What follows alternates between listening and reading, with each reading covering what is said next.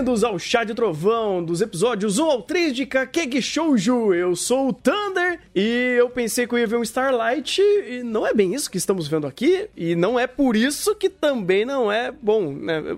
Não é ruim, entendeu? Esse, esse negócio é bom demais, pelo amor de Deus. Eu sou Rafa e alguém aprendeu com o Dereg fazer cutucadas fortes. Pois é, pois é, cara. Eu tô bem admirado. Eu tô bem admirado com o Kakeki Shoujo que o que ele fez no terceiro episódio, o que ele quer fazer e tá trazendo aí essas temáticas bem aos pouquinhos pra gente. E isso é muito interessante, isso é muito valioso pra Kakeki Shoujo. Porque ele poderia ser apenas mais um anime de hum, escola, uh, de slice of life, com garotas almejando se tornarem uh, atrizes, né, de, do, do, teatro de Takarazuka. E não é só isso que eles querem fazer aqui. E eu acho ótimo que não seja isso, porque se tirar um pouco disso, talvez Kakeki Shoujo não tenha muito mais. Assim, não é que a, o ambiente da escola e as personagens não sejam boas, é que uh, é um pouco simplório para esse começo até então. Porque, querendo ou não, os dois primeiros episódios, né, até chegar o terceiro episódio, que aí a bomba veio, ele vai muito devagarzinho uh, introduzindo o personagem, deixando o, o mundo, né, o ambiente da escola em segundo plano, mas muito bem desenvolvido e focando muito mais em estereótipos de personagens,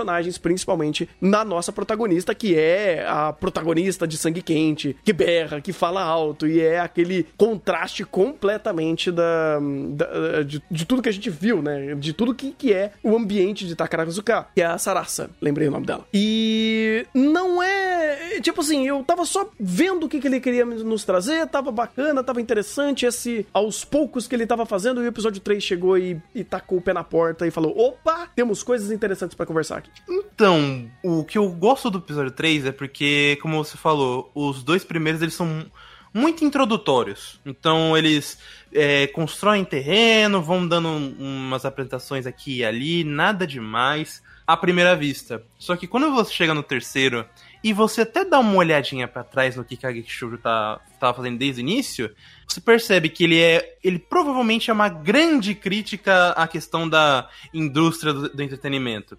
Porque todas as personagens, por mais que elas, é, por enquanto, sejam muito simples e apresentadas via estereótipo, elas têm alguma, alguma coisa dentro da, da sua característica que reforça muito algum problema da indústria. Então você tem, por exemplo, a própria Ai, que foi o grande boom do episódio. Você tem a, a própria Sarasa, que, querendo ou não, acaba sendo um contraste com as outras, que é a, a personificação do, de, desse sonho de ver e pisar nesse lugar. Você tem as outras do segundo ano que criam uma grande competição entre si. Tem a, a outra que tá fazendo isso porque a família dela faz isso o tempo todo, só que ela em si é, não ficou. Ela, ela reprovou por muito tempo, né? Então você já percebe que talvez não seja essa a vocação dela, mas por obrigação ela vai. Então, essas coisas sempre estiveram aqui e sempre se demonstrou uma grande crítica e forma de apresentar eh, como esse entretenimento não é um lugar muito agradável. Eu, principalmente a gente tem também o exemplo da garota do, do, terceiro episódio com o negócio do peso. Uh, mas é só no terceiro que de fato as coisas começam a acontecer. Mas ele preparou um bom terreno para isso. E se ele continuar com isso, acredito que a gente vai ter um anime muito interessante de comentar semanalmente, porque o que não falta aqui são ideias, é, críticas e personagens para se construir. E produção a gente tem e muito, principalmente direção. É, cara, porque querendo ou não, eu não senti tanto no âmbito de animação. Eu acho que a Kiki Shoujo ele é bem simplório nesse sentido. Uh, mas o que a direção tá fazendo para costurar esses momentos e pegar, uh, tipo, as rédeas numa situação que talvez não tenha tantas microexpressões, assim, não a todo momento. Quando precisa, tem, sabe? Ele sabe jogar o orçamento quando precisa e ele funciona naqueles momentos. Mas, é, querendo ou não, uh, deixa eu pegar qual que é o estúdio. É. é o. Tipo, o ele, ele sempre faz coisas assim, interessantes. Tipo, bacaninhas, funcionais. O Just Because, por exemplo, eu acho que ele saiu um pouco da, da reta porque ele tentou fazer até um pouco a mais. E era realmente incrível. Mas alguns episódios acabavam meio que fraquejando porque ele tentava propor umas coisas meio bizarras, principalmente de fotografia. O Gleipnir. o Gleipnir, deixa pra lá, né? É Gleipnir, gente ignora. É, e querendo ou não, é um estúdio mais. É um pouco novo, sabe? O, a coisa. acho que, putz, eles fizeram. O primeiro anime que eles fizeram foi em 2016 que eu tô vendo aqui, né? Então, querendo ou não, é um estúdio novo, tá começando a se solidificar. É, são, querendo ou não, bons. É, tá, tirando o Gleipnir, mas enfim. O Gleipnir. Eu não vou reclamar da parte gráfica, da parte de animação de Gleipnir. Mas pra um estúdio novo, eu acho que tá sendo muito bem ok. E quem tá brilhando nisso daqui é de fato o diretor que tá trabalhando muito para pegar tudo que ele tem na mão e utilizar, né? Seja Inclusive... em âmbito de, de fotografia, a, a, coloração, que tá indo muito bem, a coloração de Kakeki Shoujo é muito bonita, né? Como eu tinha falado logo no começo, as ideias de tom pastéis, fazer uma coisa mais leve visualmente e coloca peso quando precisa, mas eu ainda assim me sinto bem satisfeito. Eu só não sei exatamente o que eles vão entregar e se vão entregar alguma coisa quando for fazer uma apresentação mesmo de Takarazuka. E eu já não sei. Então, é isso que eu tô pensando se ele realmente vai querer fazer apresentações, porque tudo que a gente viu foi muito é, beleza, vamos aprender sobre esse mundo, mas pouco a gente viu, ou melhor, vai, quase nada a gente viu em relação à apresentação de fato. Uhum. Porque tudo que eles realmente sempre puxaram foi pra interação de personagem e drama, e essas partes mais críticas. Tanto que o diretor faz uma. tem umas ideias muito legais, até para compensar a animação, de que quando são esses momentos, ele apela muito mais pro visual, pra composição, pra própria fotografia, pra iluminação, do que de fato a animação em si. E ele guarda a animação pros momentos mais importantes, quando você precisa do gesto da personagem, ou, ou que a expressão dela esteja muito vívida. Episódio 3, inclusive, meu amigo. Uhum. Mas ele consegue contornar isso muito bem com umas ideias bem divertidas. Inclusive, eu ri muito no primeiro episódio quando eles fizeram a, a, aquela ideia do, do general tocar. Sim, o general. Eles chamaram o Nego do Exército pra ajudar na compulsora delas. Achei sensacional. Aí ele vai pegar no ombro da Ai e ela passa ali num, momento meio é, diabo da vida, de, de, desviando de todo mundo, meio que se clonando. Por favor, não me toque. Sem quase nada de animação, mas muito criativo. Adorei isso. É, é, incrível que ele faz muito com pouco. Isso eu percebi também, cara. Ele tem algumas ideias sutis de fazer a piada ou momento, uma transição que ela não precisa, ela não exige tanto, mas a ideia é boa, né? Ou pelo menos até usando cenas mais estáticas para fazer isso. O momento do general é bem isso, sabe? É, você tem até uma forma bem é, fluida que, como eles colocaram os personagens andando e tal. Inclusive, quando elas estão treinando, é uma coisa que eu acho legal, que você vê a fluidez de personagem, a interpolação de movimento funcionando muito melhor. Acontece no episódio 2 também, quando, é no 2 ou no 3, quando a professora fala que a outra tá acima do peso. É a mesma coisa, quando ela começa a mostrar sapateado e coisa do tipo, você vê uma fluidez de personagem muito boa. Então, é aquele negócio, ele tá sabendo trabalhar com o que ele tem e tá indo muito bem. Eu não tenho o que reclamar da, da, da produção de Kakegi Shoujo, eu tô, tô gostando bastante, tá acrescentando bastante aos momentos e tá indo muito bem. Isso é ótimo, perfeito. Hum, inclusive tem um eu diria até a produção como um todo, porque é, até na parte sonora, você pega o compositor de, é, da trilha sonora, ele não fez muita coisa para esse tipo de anime. Ele, o máximo que ele chegou foi fazer um anime musical, só que infantil. Então não é com um peso como um anime de Takarazuka quer, quer trabalhar. Só que ele tem uma cartada na manga que ajuda muito ele, que é o Yuko Nagasaki. Ele é o diretor de som e ele tem um currículo desgracento de grande. E o, até, acho que até o, um exemplo do que ele faz de trabalhar bem com som foi o que ele fez em Akudama Drive. E ele sabe usar, até brincar para ajudar com a própria direção, para que o mesmo que a trilha não combine em si, os momentos que ela toca ajudam a contribuir e não atrapalha. Tem uma cena no terceiro episódio que no, bem próximo do final que eles inserem uma música parecida com jazz, o blues. Tipo, não combina muito com o momento, mas o encaixe é muito bom. Eles deixam um personagem com, uma batida específica, aí quando faz a transição para outra a música cresce, aí quando, quanto mais a, a, a, situação vai indo, ele vai mesclando esses momentos para que a, a música que não combina fique mais sinérgica com a situação. Então você percebe que a produção se ajuda muito. Mesmo que, pô, o compositor mandou mal aqui, ou ah, essa aqui não ficou tão bem animado, mas todo mundo tá sempre cobrindo o outro para que essa coisa se torne mais um, um, ponto positivo do que negativo. Uhum, uhum. É, e, e, é bom é saber o que tem em mãos, né, cara? Saber usar os recursos que, que ele tem. Eu acho que Kageki Shoujo ele tá acertando muito bem nesse sentido. De, olha, eu tenho essa limitação, eu tenho esses, essas cartas na mão e eu vou usar elas como eu posso e sempre tentar maximizar esses momentos. Eu acho isso muito legal. E que bom, é autoconsciente, sabe? É muito consciente do que ele tem ali.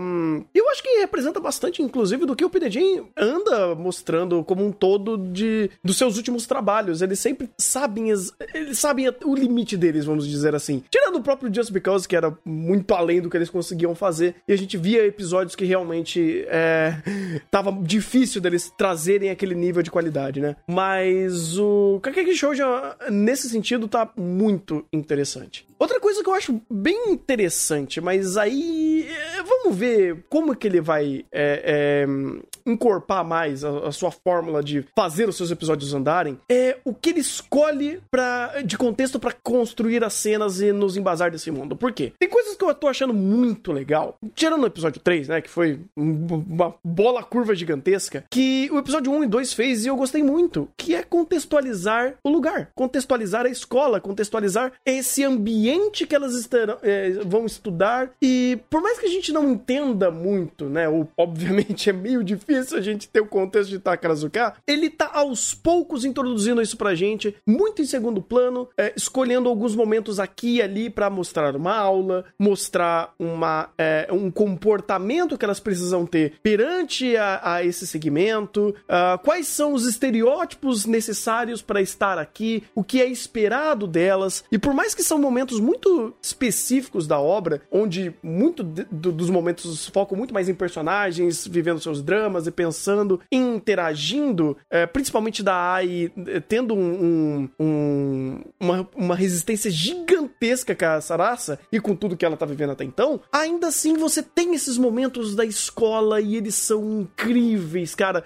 O, no primeiro episódio mesmo do general lá treinando elas e falando da marcha, é um mar de informação, é um mar de, de ideias e contexto que ele, mesmo em segundo plano, tá apresentando tanta coisa rica pra gente e ele importa. Ele importa porque você consegue se situar e meio que ver esse lugar como uma coisa bem é, orgânica, uma coisa muito real. Você tá entendendo as regras, você tá entendendo qual é a pressão e qual é o, o que vai ser exigido dessas personagens daqui para frente. E é uma ideia incrível. Só que é aquele negócio é um pouquinho aqui, sabe? É um pouquinho ali. Tem no episódio. Deixa eu ver se é no episódio 2 aqui. Deixa eu pegar se é no episódio 2 mesmo. Do momento da, da garota. É... Eu acho que é no 3, eu não lembro. Do, do peso é do 3. É do 3, é. Que é o 3, é, o 3 é muito pesado em, em si, né? eu odeio seu trocadilho! Ah, mas. É, e esses momentos eu acho incrível, cara. Porque, querendo ou não, eles esses momentos são o melhor momento para você trabalhar o, o Kakeki Shoujo. Porque nesse momento você não tá necessariamente criando uh, um plano ideal para você contar uma perspectiva de uma personagem. Você tá jogando o. Você tá construindo o contexto desse mundo e através desse contexto você vai ver essas personagens interagindo e tendo essas regras e segmentando essas informações. E isso é muito importante para Kakeki Shoujo, porque por mais que ele tenha um trabalho muito legal de dramas pessoais de personagem, isso importa e seta muito bem o que a gente tem que ver e como que é, isso vai ser respaldado futuramente para esses personagens, principalmente agora no começo, porque a gente precisa de uma base, a gente precisa de contexto. E esses momentos dão muito contexto. Eu não sei se vai ser isso que eles vão querer trabalhar, mas eu pessoalmente espero muito ver mais desses momentos, porque esses momentos, eh, tirando os grandes dramas pessoais que eles estão trabalhando, pelo menos que mostrou no terceiro episódio, para mim é o que tá sendo mais brilhante em Kakegi Shoujo. Eu acredito que eles façam, até porque, se para pensar, isso relaciona muito com o personagem. Tanto que é, você tem a própria dinâmica de como o todo episódio 2 funciona. É, ele respalda muito da própria personagem da Sarasa, como até puxando uma coisa que na verdade é do primeiro episódio, perdão, é, do negócio dela ter uma, um bom equilíbrio e ser alta, aí você associa com a situação do Kabuki. Só que o Kabuki também é uma coisa interessante que ele é uma é um, uma peça normal, eu não lembro se agora se normalmente ou exclusiva masculina. Então aí a Sarasa aprendendo quanto pequena, aproveitando de, dessa ideia, puxando para a própria ideia de, de querer ser uma é, eu esqueci agora o nome da expressão de Takarazuka, mas ela que interpretaria o papel masculino. E todas uh, as coisas do segundo episódio que se relacionam a ela vão fomentando ainda mais esses ensinamentos dessa personagem. E aí ela até passa um pouco mais é, do que apenas a, a personagem sangue quente, é, gritador, gritadora, do, o que a gente odeia nesse tipo de personagem. Porque é muito fácil. Eu, pessoalmente, não gosto porque esse tipo de personagem é muito fácil de se fazer e às vezes ele não comba muito bem com a sinergia que a Gabriel quer passar. Mas com a Sarasa não, porque como ela é justamente o contraponto de todo mundo, justamente de ser essa ideia da personagem mais é, sonhadora e você pega a perspectiva dela sonhando com o, até com a ideia do palco que eu achei muito bonito e com o detalhe da é, de que o, o, que ela faz também cresce o, o, contexto da escola então meio que os dois são muito sinérgicos um com o outro a gente precisa do contexto da escola para o contexto da personagem florescer e o contexto da personagem florescendo em base o, o contexto da escola uhum. é, é, aquele negócio é o personagem é, Ai, eu esqueci o nome. É, basicamente, eu olhei o personagem que é utilizado como uma ótica de apresentação, porque ele é fácil de fazer. E eu, querendo ou não, tem muitos personagens que fazem isso. Sei lá, você pensa no Naruto, ele é esse personagem. Ele é um personagem de introdução de ótica, porque você consegue ver que ele é um personagem burro, é um personagem que não conhece as coisas, aí chega alguém, olha, não acredito, você mora tanto tempo nesse lugar e você viveu aqui há tanto tempo e não sabe dessa informação? Pera aí, deixa eu te passar e aí ele abre a possibilidade de um diálogo expositivo para explicar alguma coisa que a gente não conhece. Aqui a Sarasa, por mais que seja essa a ideia inicial, ela ainda faz uma coisa bacana porque é meio que ela fazendo o que não fazer nesse mundo. Ou o que não é esperado de alguém que seja uma, um, uma atriz de Takarazuka. E é bacana isso. Eu, eu acho legal. E a própria personagem, ela tem uma energia boa que ela tá aos poucos sendo testada para ver até onde essa felicidade maluca dela vai. Porque, querendo ou não, isso também é um dos pontos que Kakeki Shoujo tá mostrando um pouquinho pra gente em segundo plano. Essa personagem alegre, ela é feliz, mas parece que ela pode cair, sabe? E parece que ela pode. Alguém pode pisar um pouquinho no escalo dela e aquilo sente um pouco. Por mais que ela tenha um bom jogo de cintura, não é como se tudo que bate nela reflete porque ela é uma personagem fácil, é uma personagem é, muito estereótipo, sabe? Ela, tem, ela é só um recurso do roteiro. Não, me parece que ela vai ter coisas interessantes aqui, principalmente depois desse episódio 3 da AI, né? Eu, mas mesmo assim, tirando ela em questão, acho que tudo tá indo muito bem, é, em, bem introdutório, inclusive, né? Porque, hum. tirando as duas, por mais que ainda a gente tenha aí algumas outras personagens de fundo, e querendo ou não tem personagem pra caramba aqui, obviamente porque é uma escola, acho interessante que se agora nesses primeiros momentos a ideia é introduzir tanto a Ai quanto a Sarah é, eles estão fazendo isso bem. E aí criando situações que vão respaldando muito mais, inclusive, o próprio mundo. Porque, por exemplo, no segundo episódio, eu já tava meio com o pezinho atrás quando começaram a falar: hum, olha só, tem maniqueísmo nesse mundo. Olha o maniqueísmo vindo, minha gente. Aí ele dá uma voltinha aqui, uma voltinha ali, fala: é, não é bem um maniqueísmo, né? É mais uma forma de, de mostrar essa, essa cobrança, vamos dizer assim porque eu gostei, principalmente quando a, a, a outra lá, deixa eu ver, deixa eu lembrar o nome dela, Arissa, tava é, sendo a senpai da, da Sarasa e falando: olha, você vai ter que limpar essa porra toda aqui, né? Aí ela começou a ser, tipo, um pouquinho incisiva. Aí a Sarasa falou: peraí, você tá fazendo bullying comigo? Como assim, irmão?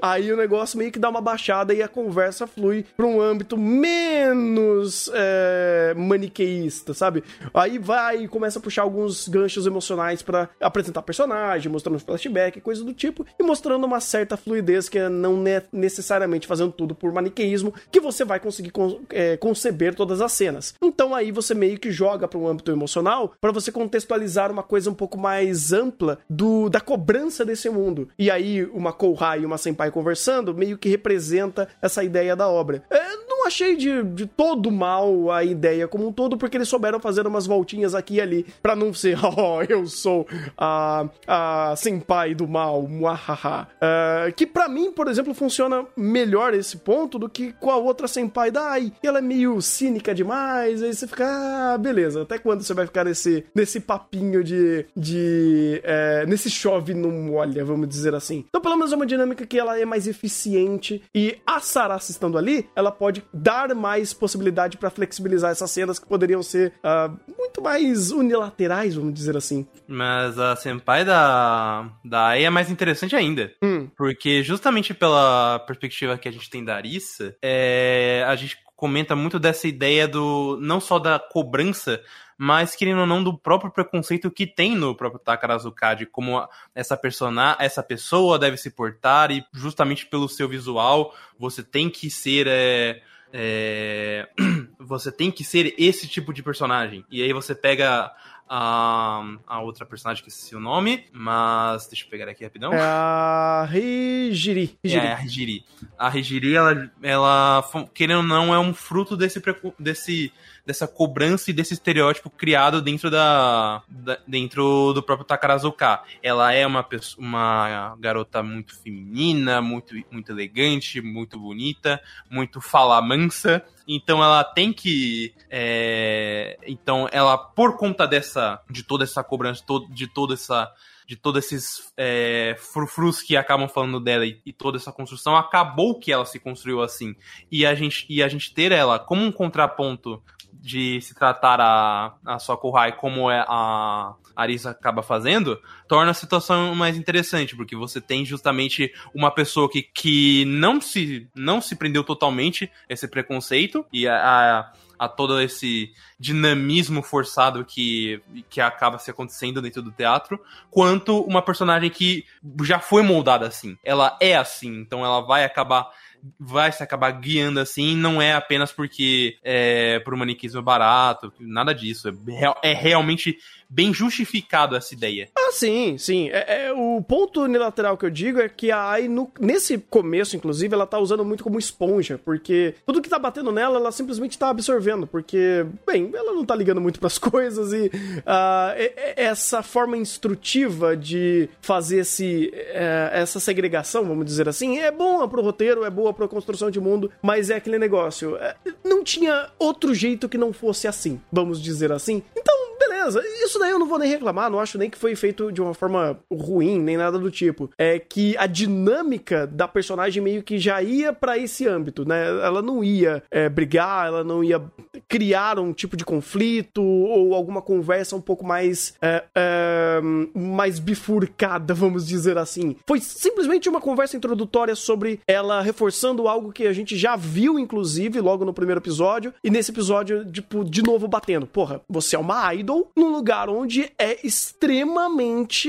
É, ele, ele, a cobrança é muito grande de você ser esse ser perfeito, né? Esse, esse ícone você perfeito. pode dizer elitista. Elitista, obrigado. Eu tava tentando achar uma palavra que resumisse tudo isso, mas de fato é um elitismo desgastado aqui. E aí você pega a ideia delas e meio que flui da dinâmica que a AI consegue fazer. Eu não acho errado. Perfe perfeito, respeitou o personagem. Funcionou muito bem. É mais funcional do que, tipo, é, interessante ou expansivo. Aí você vem com a Sarasa e ela que faz pa o papel de expandir a ideia desse elitismo, né? Vamos dizer assim, e pegar e bater nessa, nessa personalidade dela e conversar sobre esse elitismo, sobre esse, essa hierarquia. Então, é, mais, é, eu uso esse ponto mais para falar que a Sarasa é uma personagem muito mais interessante do que parece, do que de fato falar que a Ai não tem muita função ou esse momento da história é muito, tipo, unilateral e, e só, sabe? Essa unilateral, unilateralidade também é coerente com o próprio roteiro e a própria personagem, porque o que importa da Ai não tá no segundo episódio, tá no terceiro episódio. Aí ela brilha. Aí. Ela brilha. Eu, eu vou ser sincero, eu queria que ela não brilhasse dessa forma. Não porque foi ruim, mas porque esse episódio 3, até, se de alguma forma você está aqui nesse chá e você não viu Kageki Shoujo, recomendo que você veja por si só mas saiba que ele é um episódio muito desconfortável. Ele a, a, aborda coisas que não é muito comum de se falar ainda da forma que ele aborda. Então, se você tem algum é, uma pessoa muito ansiosa ou já passou por abuso infantil, eu recomendo que você tome cuidado quando for assistir. Mas, né, meu amigo, a forma como esse episódio é, andou foi sensacional. Não digo apenas pelo âmbito da, da produção, mas como o roteiro foi respaldando muitas coisas que nos primeiros episódios você não pega tanto. Porque, beleza, no primeiro episódio a gente tem a primeira cena da ela fugindo de um cara e o, o, o Tati, que eu acho que é o, o, amigo da mãe dela. É o tio. Tá ali, é o tio. É o tio, Tati é, é o tio dela. É, ele tá aí pra proteger ela e ela fala, nah, com você é diferente. Você fala, tá, beleza, mas só isso? Porque você tá sendo não só babaca com o cara, mas com todo mundo. Então o que que significa tudo isso? E aos poucos esse roteiro vai respaldando algumas coisas, como a Ai pensa, como é, ela é quebrada, né? Tá, toda. É, toda desfigurada por dentro, digamos assim, por conta de tudo, todo o trauma que ela passou e como ela foi distorcida pelas mentiras que ela acabava contando, você percebe, caraca, ela é muito mais do que só uma personagem coderê da vida, uma personagem sem graça da vida que é só é, quietinha, é, mal educada e que não tem muita função essa construção. Cara, o trauma dela é muito forte. Tanto hum. por toda a mentira que ela criou ser totalmente despedaçada por, bem, aquilo, quanto hum. pela forma como a, a mãe dela tratou. Porque isso é uma coisa que eu gostaria até que o Maurício estivesse aqui, porque ele sabe, ele provavelmente pesquisou bastante sobre, mas infelizmente ele não pôde. Mas eu sei muito bem que esse tipo de, de abuso começa assim, com pessoas é, achando que não é nada demais, a criança só tá brincando, é, tá exagerando ou brincando ou falando coisas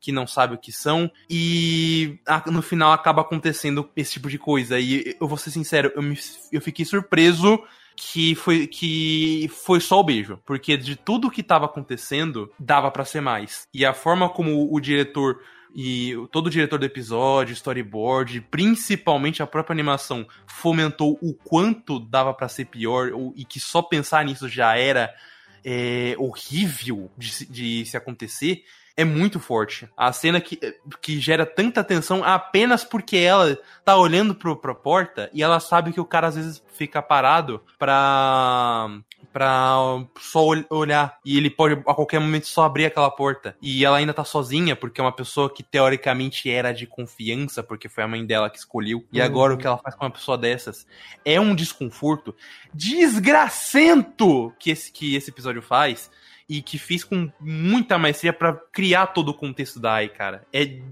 é muito difícil fazer o que eles fizeram aqui. É muito difícil de ver esse episódio, porque é, muita, é muito pesado tudo que ele tá te falando. Mas é muito bem feito e muito bem cuidado. É, é muito como, cara. É, é tipo, não é só o que. O que é muito é, respaldado, sabe? Tipo, se você pega uh, o setup inicial de como eles nos mostra uh, a, a situação, ela é muito, vamos dizer assim, entendível e é muito direta, sabe? A mãe, ela de fato, ela tem um desapego gigante com o papel dela de ser mãe, vamos dizer assim. Ela é extremamente compromissada, ela é comprometida demais com o trabalho dela, então ela não tem, obviamente, tempo e momentos para lidar com a filha. A própria, o próprio fato de estar tá pouco se portando com. Não pouco se importando, mas ser meio que fria demais com o fato. É, do o funeral do, do, come, do, do começo do flashback é, é do marido dela, não é?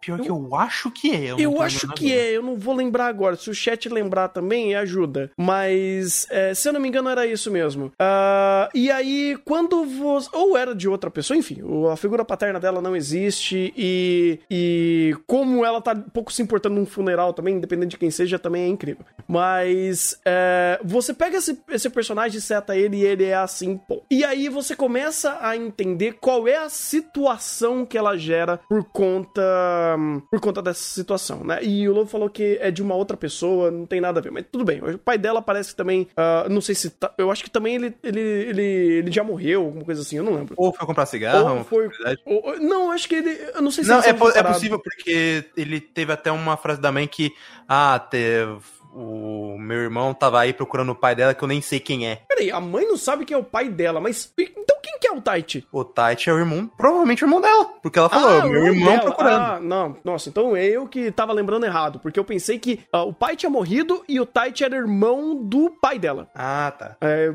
confusão minha, gente, perdão.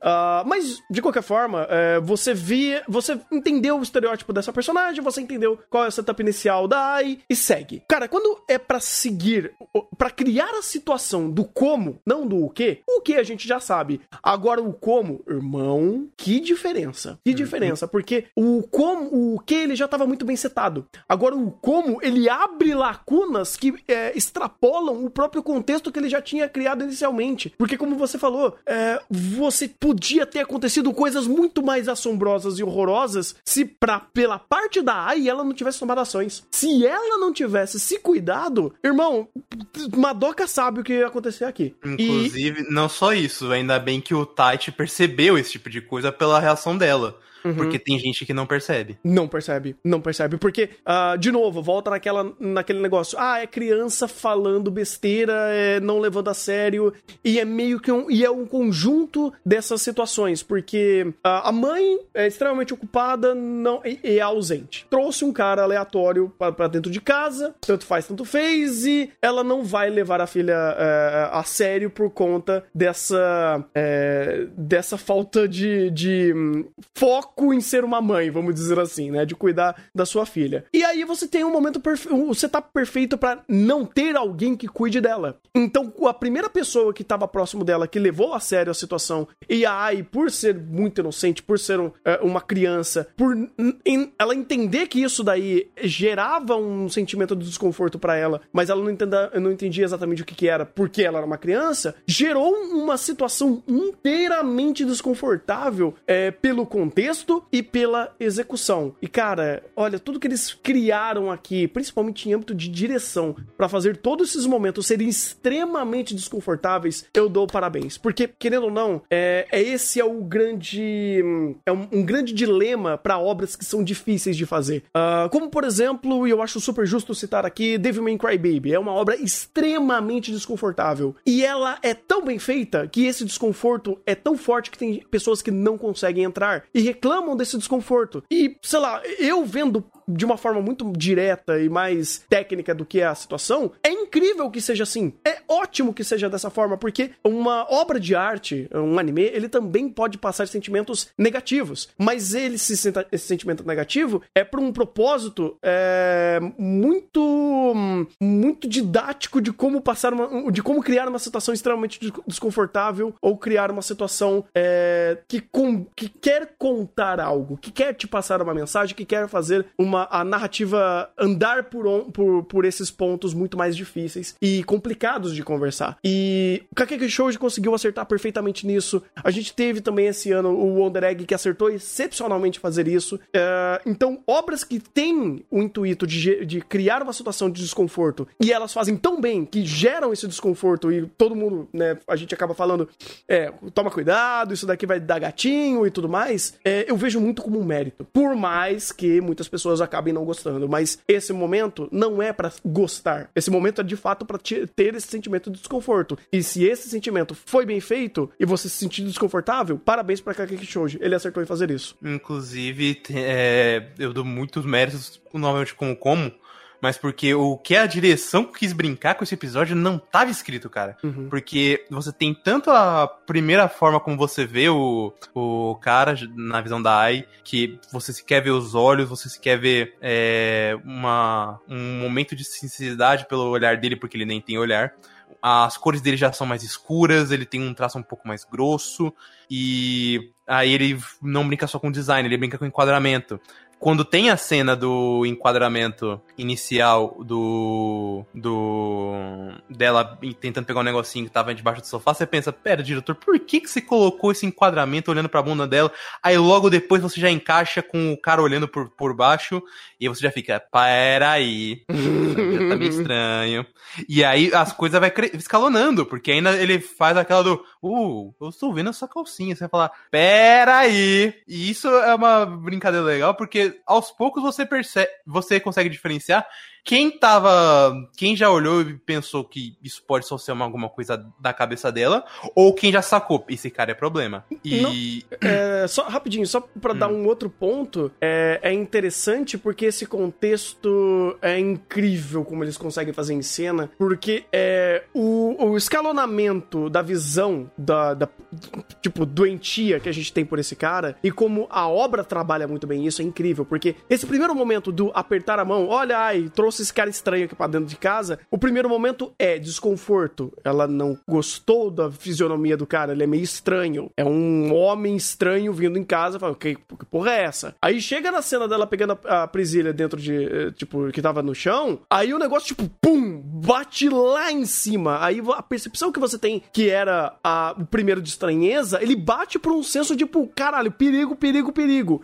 E depois dos outros momentos dela falando da porta e tudo mais, você já tá ali, sabe? Tipo, foi de 100 zero a situação do o cara parece só um cara estranho e ela tá trazendo para casa por, e do cara que realmente é um problema, que por mais que seja mais fácil, não é mais fácil, mas ele é, ele cria um, um gap muito menor de fazer a sensação de uh, é, esperança e quebra, vamos dizer assim, tipo, vamos dizer que ah, o cara ele era bonzinho tal e de repente pum, quebra. Não, aqui desde o começo você já tava com alerta na cabeça. Só que eu dou muitos méritos de quando você consegue fazer isso e o alerta é pequeno. E ele escalona e quebra o, o termômetro do problema. Então, parabéns, parabéns, porque assim também é difícil de fazer. E, inclusive, o escalonamento eles fazem de uma forma boa, porque é, que era até que o ponto que eu ia comentar, no momento que ele, vamos dizer assim, cruza a linha, é sempre no momento que ela tá isolada. Então uhum. você fica cada vez mais com o desconforto dela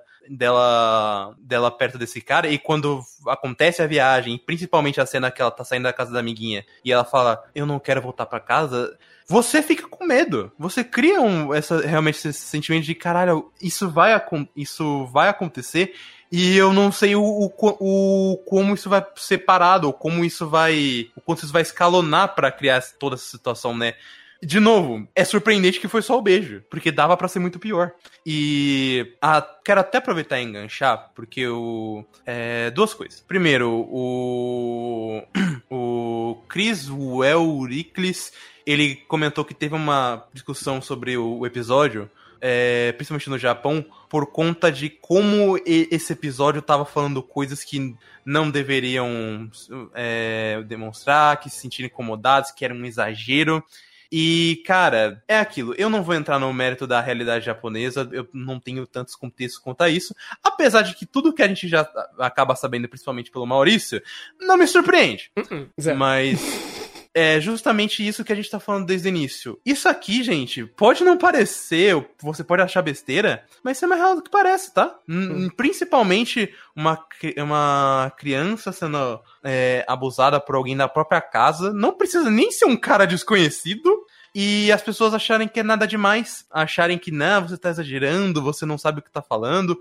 Gente, é... tentem ouvir um pouco mais a, as crianças ao seu redor, ou se você tem filho, ouve ela. Se ela fala, não gosto de tal pessoa, tenta perguntar por quê. Vamos ver se, se é realmente só exagero ou se tá acontecendo algo pior do que parece. Porque assim como a situação poderia ter sido muito pior pra Ai, poderia ter sido evitada se as pessoas ouvissem ela. Se eles levassem mais a sério do que apenas um.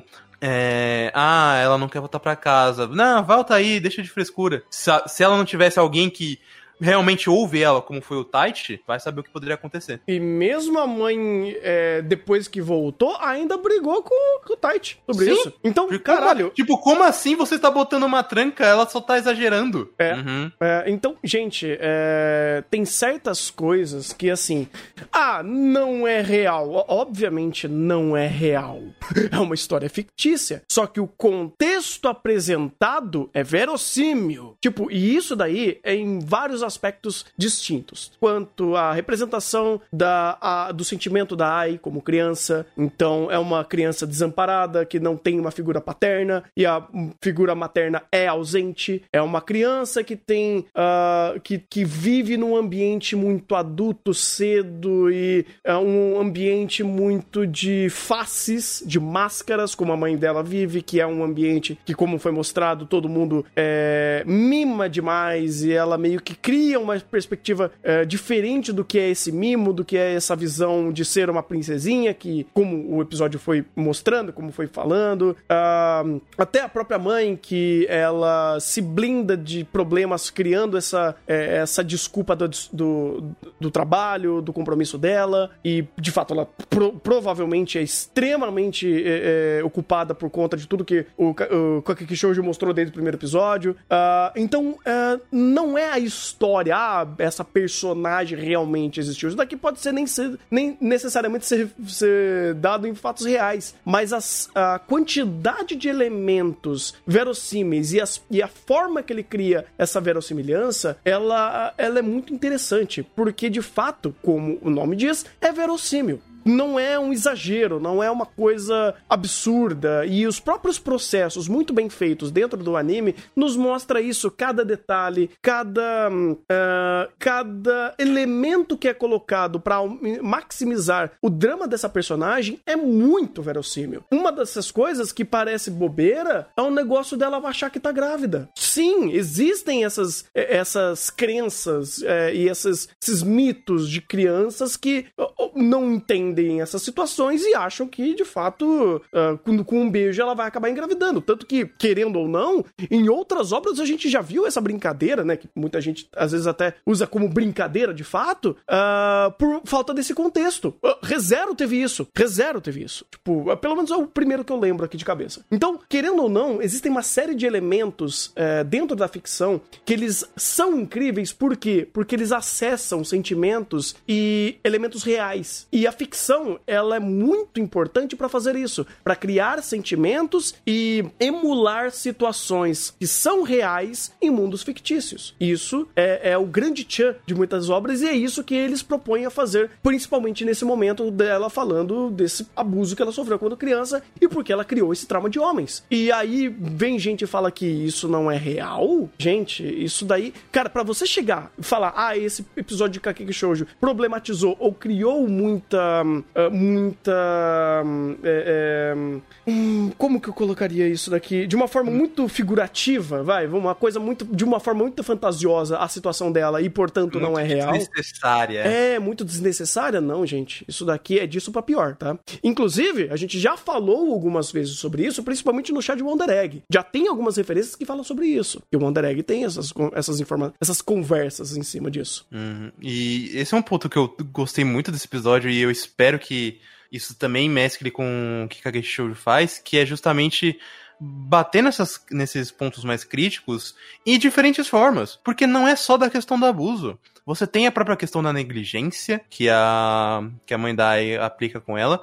Você tem a própria ideia do. da que até o me mandou aqui, daí esfaqueando o ursinho, porque o ursinho era um, não só uma forma de, de representar as máscaras que ela colocava pela mãe também, para fingir que tava tudo bem, e, a, e ela esfaqueando, tirando a pelúcia, tirando tudo para fora, você também tem o, a ideia de que a Ai sabe disso, ela odeia isso, e o que, que ela fez? Ela colocou uma máscara. E ela colocou essa, esses é, essa falta de expressão justamente para não se expressar para os outros. Você, e, e, até esconder o seu ódio e suas próprias emoções. Mas você também tem a, até fora disso, a própria ideia do, do diálogo do peso, que também é um, uma crítica bem pesada não só para próprio entretenimento, mas como as próprias mulheres se veem pra, por aquela questão de padrão de beleza. Então tem muita coisa aqui que é muito pesada e muito verossímil pela, pela sua própria premissa. E que a Geek Shoujo não tá só jogando isso como uma crítica ou com o, a famosa crítica social foda. É, ele tá jogando isso como um bom embasamento para criar um grande contexto e contar muita coisa. Tanto que é, eu, você percebeu uma, uma coisa engraçada em relação ao Stalker? Hum. Que ele não é um problema, mas ele é um problema Uhum. ao mesmo tempo. Eu percebi. Porque você tem um detalhe. Em nenhum momento ele realmente foi um é, estranho, foi grosseiro, foi, é, vamos dizer assim, pervertido. Ele só tem um estereótipo visual, mas ele tava agindo normal. Ele, tanto que ele só pegou e chegou e falou: Não, não, não, eu só quero devolver a bolsa e falar um negócio pra você. Tipo, eu, eu, eu acho que você tá mal pelo que aconteceu, mas eu não, não tenho ódio, não tem problema. Ao mesmo tempo em que o cara stalkeou ela pra ir onde ela tava estudando. Uhum. Então, você tem esse contrabalanceamento. Tá, cara, você é um cara legal, entre aspas, porque você não tem nada contra, você não vai fazer nada pra ela, mas que você fez também não é legal. E entra justamente com a- aquela ideia de Geek Shoujo brincar com o estereótipo dele, é que ele ainda é um otaku que não sabe socializar e não tem noção que, porra, eu pesquisei o endereço de onde ela estuda na internet. Ele não sabe que isso é um problema. Ou não deve ter a, noção, deve até ter, mas ele só quer se desculpar. Mas ele não sabe como isso vai reagir na menina. Uhum. É, é aquele negócio, ah, é- é- são esses detalhes, cara, que fazem que a Kiki Shoujo é, saber o que tá fazendo. E eu acho isso incrível, porque ah, tem obra que não conseguiria fazer isso, tem autor que não conseguiria fazer isso, e ele sabe o que tá fazendo e sabe como fazer isso. Porque esse lance, eh, por mais que, cara, tipo, todo, todo o passado dela foi extremamente bem contado. E ele, a- é, como você tinha falado, né, não é uma crítica foda, uma crítica social foda. Por quê? Porque ele tem função. Então, até pra âmbito narrativo, esse passado, é, muito bem segmentado, ele tem uma função gigantesca pra obra. E quando você joga essa função, depois de introduzir tudo de uma forma maravilhosa e, cri- e jogar e criar uma situação no momento real da obra, você gera uma função. Ou seja, aquilo tudo serve pra alguma coisa. Serve pro personagem, serve pra gerar contexto, serve, serve para gerar conflitos. E quando o cara, o Stalker, que tá indo atrás dela, com aquele contexto de ter sido, né, de, de ter sido xingado por ela, ele não tem culpa por isso. Ele, basicamente, ele é o estereótipo do otaku, e ele também não tem culpa que ela tem todos os problemas com homens que ela teve na vida dela. Então é aquele negócio, ah, tem coisas que vão se balanceando, ou melhor, vão criando mais dinâmicas, porque não é tudo preto no branco. Existe uma série de tons de cinzas aqui, contextos e perspectiva de personagem, que é incrível. Então, o próprio otaku, o Stalker, o erro dele é ser Stalker. O erro dele é procurar ela tipo, de uma forma meio incisiva. Ah, mas ele não tem, tipo, a malícia ou o discernimento se isso é certo ou errado de ser feito. Então, é, é interessante como a obra também mostra e utiliza muito bem esse estereótipo, porque também é importante falar de estereótipo aqui. Ela mesma era cobrada por estereótipos. Ela mesma entrou no grupo das, de idols por causa do estereótipo dela. Eu achei até incrível como eles falaram. Então, minha filha não serve pra ser uma idol, mas é por isso que ela vai virar uma idol. Você, hum. e aí depois, como ela era inocente, ela acabou caindo nessa armadilha de virar uma idol. E ela falou: caralho, mano, então é pra isso que serve uma idol. Eu vou embora. Eu vou zarpar Não. daqui. Não, não só isso, tem também um outro peso que é justamente o. Ah, eu não sirvo pra ser uma idol. Mas pera, isso aqui é exatamente onde, o, onde eu tenho o meu único âmbito seguro. Que não é nem na minha casa, é na casa do Taichi. Então, se ele tá perto ali, por que, que eu não vou fazer isso pra estar perto do meu lugar seguro? Tem então, essa também. mais, mais motivações e camadas que não são não necessariamente estão sendo pensadas pela personagem, mas é um, são fatores que tudo que permite é isso acontecer e fazer sentido. E, e como você falou, tudo ter uma função aqui. Uhum. Até ela entrar no, pro, pra escola de Takarazuka, foi isso. Cara, ela, ela, ela deixa bem explici, explicitado. Eu não quero conviver com homens. Acabou. E tipo, e aí depois você vem toda essa bagagem que ela teve, você fala, porra, tá aí. Eu não vou discordar. Eu não vou discordar, porque uh, tudo é tão bem embasado que a Ai, ela ganhou uma, tipo, tanta camada depois desse episódio, ou depois desse passado, que é aquele negócio, não é só o passado dela que é pesado, triste, coisa do tipo, não é o, o passado triste do personagem para ele ter para ele ter um peso. Não, cara, isso tá tendo função. Isso tá sendo respaldado pelo roteiro, isso tá sendo respaldado pelas passagens e inclusive tá sendo muito bem respaldado pelas ações que ela tá vivendo e as situações que ela tá vivenciando para ver o qual é o limite dela. Qual, como ela tá lidando e sabendo lidar com essas situações. Porque, por exemplo, agora, né, tipo, até o, o, o segundo episódio, elas estavam parecendo ser super fresca e chata pra caralho. No episódio 3, você fala, mas peraí, você tá conseguindo viver em sociedade depois de tudo isso? Você tá indo até bem. você tá até né? bem, minha filha. Tem gente que não aturaria isso, e eu falo isso em todos os sentidos. Uhum. Ainda mais depois dela ter se literalmente virado idol de ser aquele, aquele uh, aquele spotlight, vamos dizer assim, de um determinado grupo de pessoas que. Ah, ai, rapaz, como que eu. Como, como colocar em palavras isso? É difícil.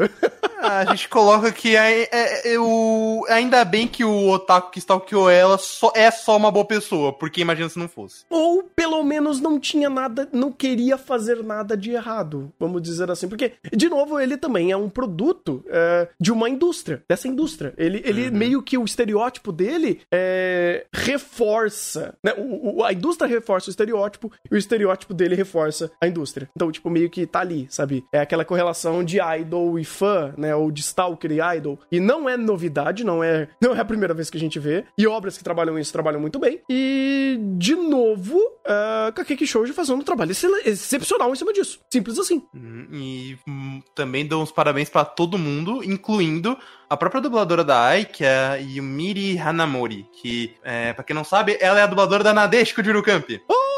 E, cara, você pega até aqui. A diferença de dublagem e a forma até como ela interpretou a Ai, meu amigo, que coisa absurda. Deu até um peso a mais, porque todo momento de medo, de desespero, criava um contexto tão mais pesado ainda por conta da interpretação dela que realmente você, sentia a dor dessa personagem. Não só por, por toda a construção audiovisual e, e, do, e do roteiro, mas pela própria, pelo próprio desespero é, explícito na voz da personagem. Então, parabéns por essa interpretação maravilhosa. Pois é, e ela vai para outros extremos também, porque ela faz a Hayasaka. É. Então, putz, sabe? Parabéns. Trabalhou muito aqui, muito. É, e cara, que incrível, que incrível, velho. Que episódio maravilhoso. É, eu até diria que esse, meu, esse episódio vai ser lembrado para mim pro, pros melhores do ano, cara. Porque é difícil fazer tudo o que ele fez. Uhum. O, é, esse nível de consciência e utilização de todos esses aspectos que ele colocou em primeiro e segundo plano sobre essas temáticas difíceis é nível Wonder Egg. De fato. E eu só quero só comentar mais um ponto que o, até o Lobo mandou, que é em relação a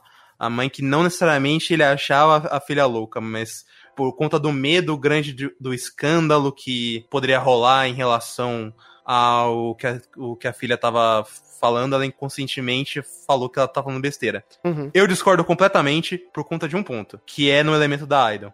Ou melhor, não só no elemento da Idol. Toda vez que a mãe dela é, se refere à filha, é sempre com um desprezo. Ou até pior, com uma indiferença. Então ela sempre tá falando da filha com ah, você consegue fazer isso, não tem problema, se vira. Tem até um momento na casa da amiga dela que é super sutil, mas já mostra como a mãe não, ela não é, é, ela não faz isso inconscientemente ou sem querer, é por querer. Ah, nossa, você faz seus cupcakes você não compra numa loja. O que já dá uma indicada que não necessariamente que ah, minha mãe não me faz comida, por isso que ela não me ama.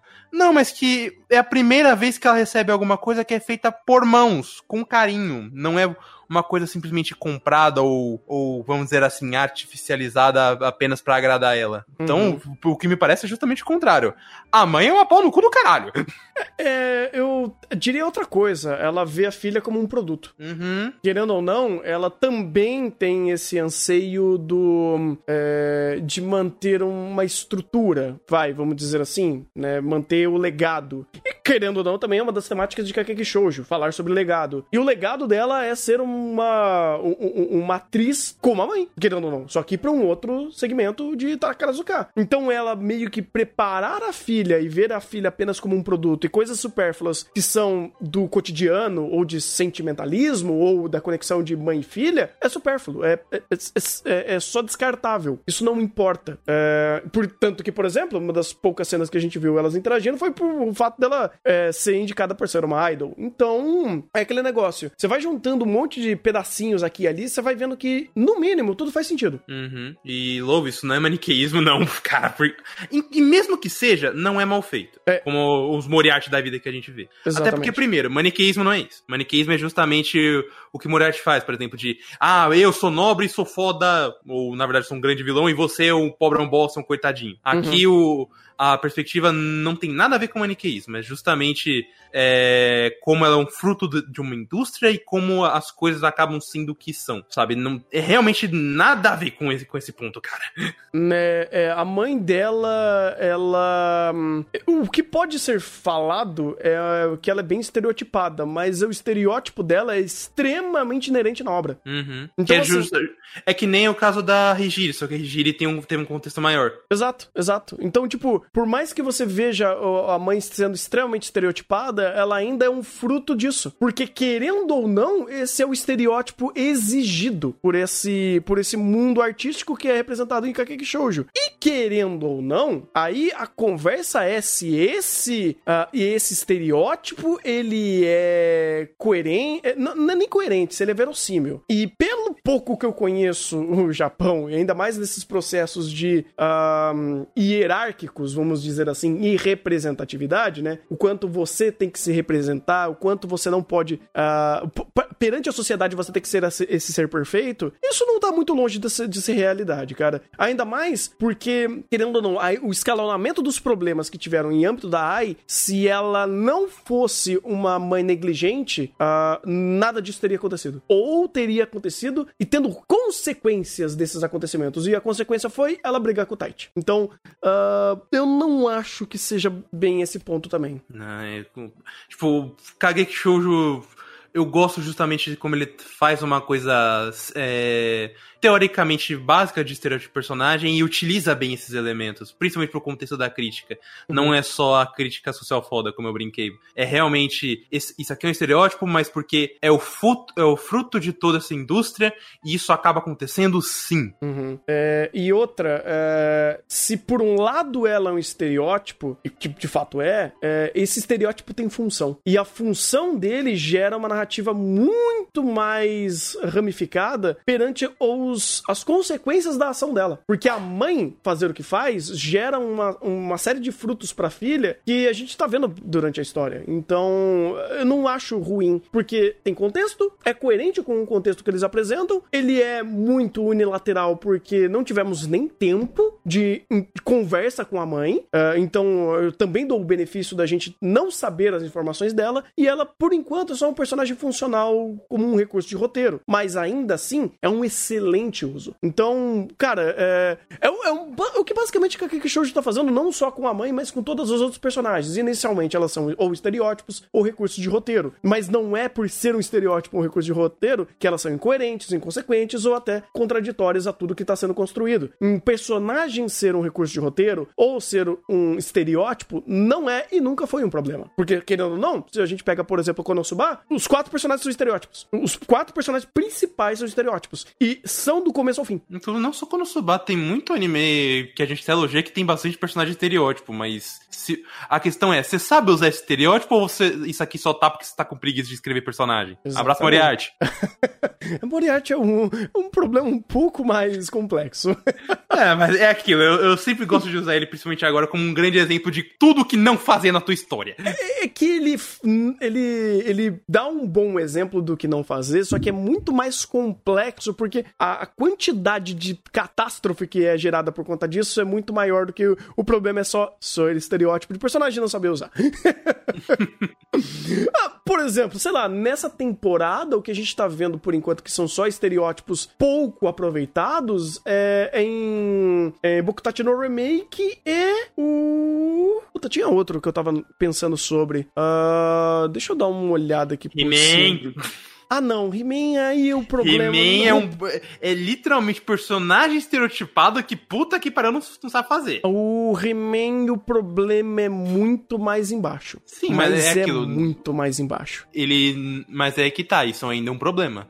Não é o principal, mas ele é um problema. O Black, Black Company, pra mim, eu tô achando bem problemático também. A, a, a função e uso, vamos dizer assim. Mas, de, de qualquer forma, é, ainda assim é o que Kakeki Shoujo tá se apresentando. Acho que tudo que ele tá propondo e esse terceiro episódio, ele deu aquela catapultada muito boa para falar: olha, é, isso daqui tem um peso e uma importância muito mais forte, mas isso não muda, ele muda a nossa percepção da situação que a Ai vive, mas não muda a situação que ela tá vivendo. Claro que agora apareceu o Otaku, então de, agora a gente vai ver exatamente o que vai acontecer depois disso, mas eu fico muito feliz que ele se propôs a introduzir certas temáticas muito mais complexas e fazer esse, pes, esse passado pesado é, pode é, ter um, uma, uma proporção muito maior pela perspectiva nossa, principalmente. Porque, por exemplo, tem outra coisa muito pesada ou mais delicada que Kakeki Shoujo também tá apresentando perante as personagens e a, e a situação que tá decorrendo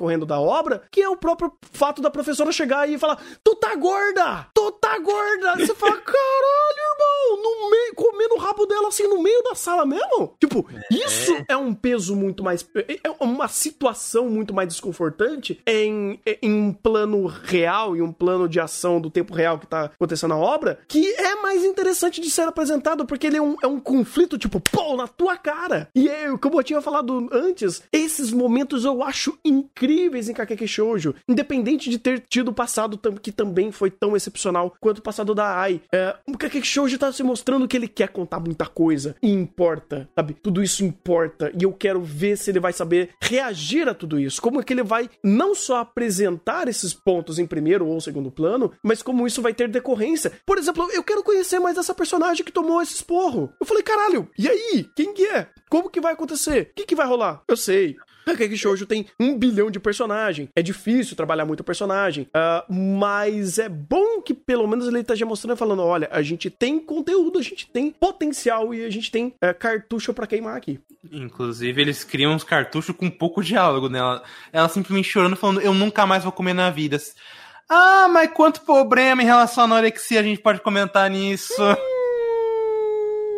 Nossa senhora. Ainda mais. Nem um episódio, dá para fazer um arco disso fácil. Uhum, uhum. É, cara, ainda mais, tipo, aí joga outros problemas, como você não tem uma nutricionista, algum, alguém que rege a alimentação delas, sendo que elas estão numa escola fechada, ou seja, elas estão comendo coisa que a escola dá para elas. Ou seja, o leque abre. E não é o Thunder fazendo fanfic, é o contexto, eu levando a sério o contexto de Kakeki Shoujo e fazendo perguntas para ele do porquê que esses essas coisas estão em primeiro plano e dando problema. Inclusive, eu acho que até tem uma coisa mais ou menos isso daí, porque nos primeiros episódios introduziu, falando que, olha, a comida daqui é boa, é, é sabe, a gente dá um ambiente novo, Uh, mudando a, a hábitos e rotinas alimentares, inclusive. Uhum. Então, tudo isso, cara, me faz querer ver muito mais a fundo o que esse contexto tem a me oferecer. E isso, inclusive, é uma é, é o que diferencia uma obra bem escrita de uma obra não tão bem escrita, que é o, o quão profundo você consegue perguntar para ela e ela consegue te responder. Hum, inclusive,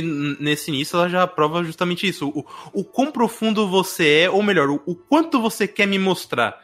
E com três episódios, dá pra ver que ele quer mostrar mostrar uma coisa caralho, coisa que você vai pisar nos ovos meio problemáticos. Uhum. Cara, eu tô muito interessado do que que eles querem passar pra, daqui pra frente, cara. Eu sei que é, é um turbilhão de informação, é muita coisa que elas podem é, pegar pra, nos mostrar, é muito contexto de personagem, contexto de mundo, dramas pessoais, é, contextos, contextos macros da, macros da obra em âmbito de família e profissionalismo. Cara, Kakeki Shoujo tem, tipo, um bilhão de cartucho pra queimar. E é difícil, hein? Olha... É o que o Kakeki Shoujo tá fazendo é muito difícil e eu tô muito feliz que ele esteja acertando, principalmente no que ele tá funilando para apresentar inicialmente pra gente. Hum, e uh, principalmente justamente com uma ótima staff que sabe fazer isso e consegue se ajudar bastante. Porque é, a gente tá tendo muito problema.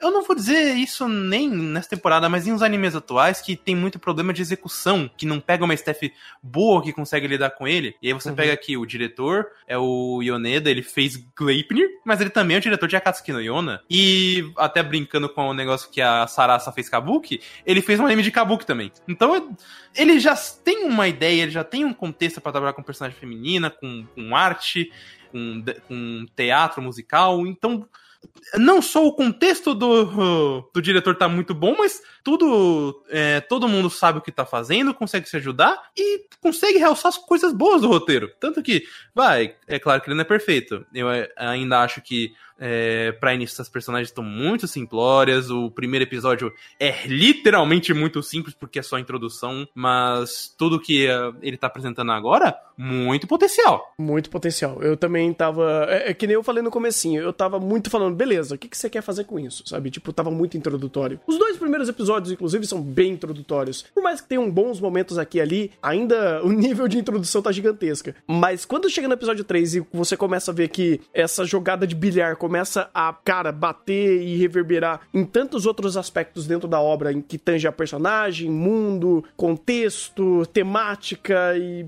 e vai. É, é bom ele é bom ele ir com calma. É bom. Mas enfim, temos mais alguma coisa para falar dele? Porque, pô, falando coisa pra cacete. Tá? Eu acho que acabou e eu não duvido que a gente teria mais. Esperem se o próximo chat tiver o Maurício, gente. Vai ter coisa pra caralho. Pois é, e ainda a gente dá a carta branca do Maurício trazer mais mais informações desse terceiro episódio, caso ele queira. E vamos torcer pro Maurício poder participar também, né? Porque esse semestre para ele vai ser bem difícil.